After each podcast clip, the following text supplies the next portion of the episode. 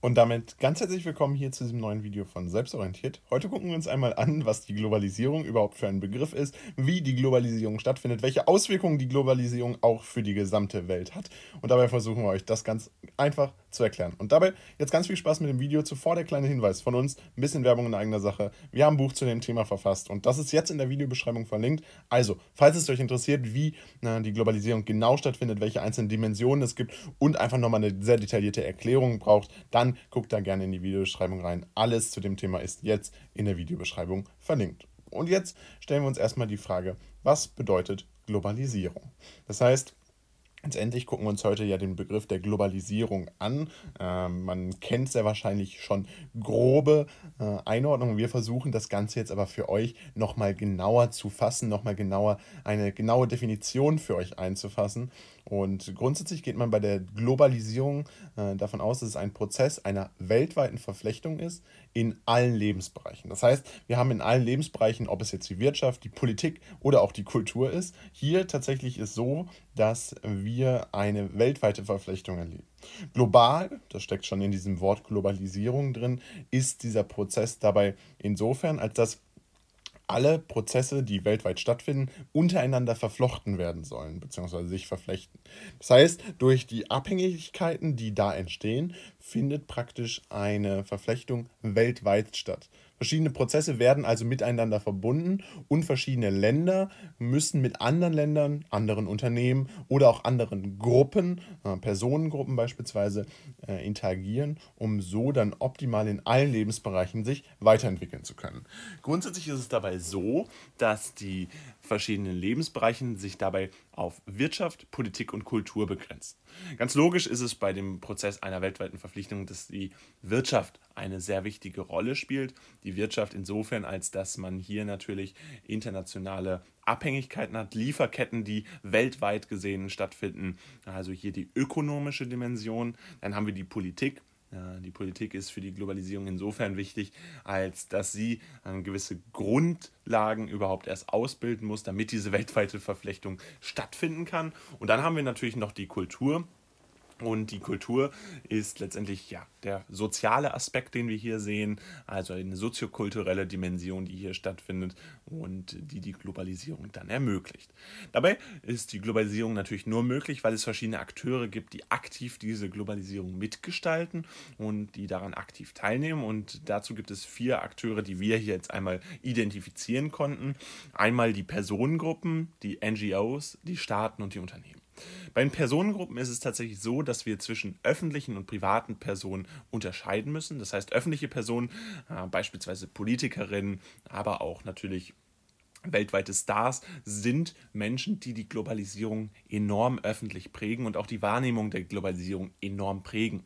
Denn sie versuchen, verschiedene Kulturen weltweit zu verflechten und vernetzen auch dadurch weltweit Communities, also verschiedene Gesellschaften. Äh, und das führt dann natürlich wiederum dazu, dass die Globalisierung weiter voranschreitet, dass einzelne Kulturen äh, stärker miteinander verbunden werden. Private Personengruppen hingegen sind äh, letztendlich dem untergeordnet und tragen natürlich insofern dazu bei, dass sie individuell in ihrem kleinen Lebensbereich entsprechend eine weltweite Verflechtung ermöglichen. Dann gibt es noch die NGOs, das ist ein Fachbegriff aus dem Englischen, Non-Governmental äh, Organizations. Also hier geht es um Nichtregierungsorganisationen, ihr könnt es äh, mit NGOs abkürzen, äh, das wird typischerweise in den Klausuren anerkannt. Hier geht es insbesondere darum, dass sie vermitteln, als Vermittlungshelfer auftreten in diesen entsprechenden Globalisierungsprozessen und dementsprechend auch entsprechende Daten für die jeweiligen Staaten oder auch entsprechende Hilfen für verschiedene Entwicklungsländer beispielsweise bereitstellen. Die Nationalstaaten sind dementsprechend natürlich auch ein Akteur der Globalisierung. Das ist ganz logisch. Globalisierung kann nur stattfinden, wenn alle Staaten miteinander kooperieren, wenn eine internationale Kooperation stattfindet dementsprechend.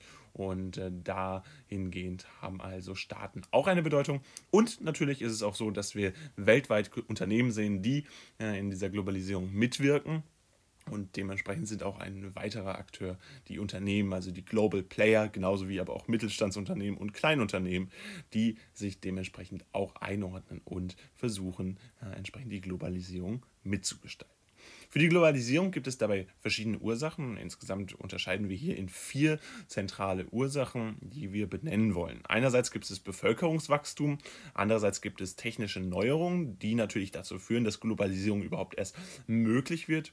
Die Bevölkerungsursache ist ja letztendlich, oder Bevölkerungswachstum ist ja letztendlich eine ähm, Ursache, warum Globalisierung notwendig wurde. Technische Neuerungen ermöglichen das Ganze, unter anderem aufgrund äh, der Möglichkeiten der Logistik, die jetzt äh, zunehmend durch verschiedene Transportmöglichkeiten, insbesondere das Flugzeug natürlich, emporgekommen sind und äh, auch die Kommunikation, die enorm verbessert wurde durch das Internet, äh, welches dann natürlich gewisse Kommunikationsprozesse enorm vereinfacht hat und dadurch die Globalisierung extremst beschleunigt hat. Außerdem findet eine Liberalisierung des Welthandels statt, ob es jetzt durch Abkommen wie den Europäischen Wirtschaftsraum, also EWR, oder NAFTA beispielsweise ein amerikanisches Welthandelsabkommen ist. Das sind alles Liberalisierungsprozesse, die auch eine weltweite Verflechtung in den entsprechenden Lebensbereichen dann ermöglichen.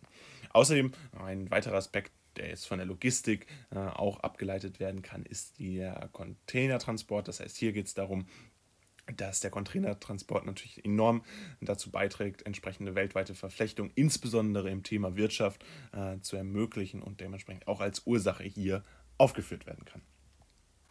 Kommen wir dann zu den Auswirkungen der Globalisierung und äh, da haben wir euch jetzt einmal fünf verschiedene Auswirkungen festgehalten, die unter anderem äh, durch die Globalisierung natürlich aus sich auswirken, einen enormen Effekt auf die Welt haben. Und ganz logisch ist es, dass wenn weltweite Verflechtung stattfindet, dass auch die Steigerung der Exporte genauso wie Importe stattfindet. Das heißt, äh, dadurch, dass wir eine weltweite Verflechtung von Wirtschaft, Politik und Kultur sehen, führt das natürlich auch dazu, dass enorm viele Güter weltweit äh, verschifft werden oder auch verfrachtet werden, also im Flugzeug transportiert werden, mit der Bahn transportiert werden. Und das sind tatsächlich Möglichkeiten oder das sind tatsächlich normale Auswirkungen, die die Globalisierung hat, dass dann auch enorm viele Exporte bzw. Importe stattfinden, dass Länder miteinander handeln, also ein weltweiter Handel stattfindet.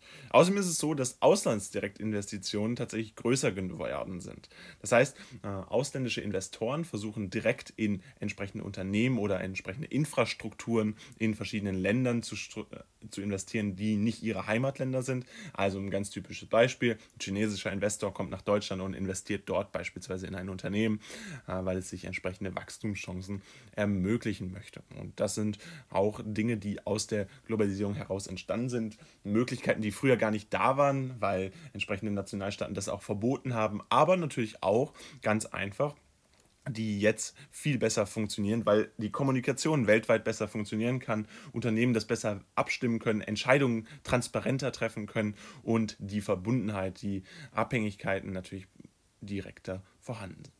Außerdem ist eine weitere Auswirkung der Globalisierung die transnationalen Unternehmen. Das heißt, wir haben jetzt enorm viele Global Player, große Unternehmen, die sich weltweit ausbreiten und entsprechend auch weltweit agieren können, die praktisch keinen richtigen, kein richtiges Zuhause haben, sondern in jedem Staat zu Hause sind, äh, in fast jedem Staat der Welt operieren.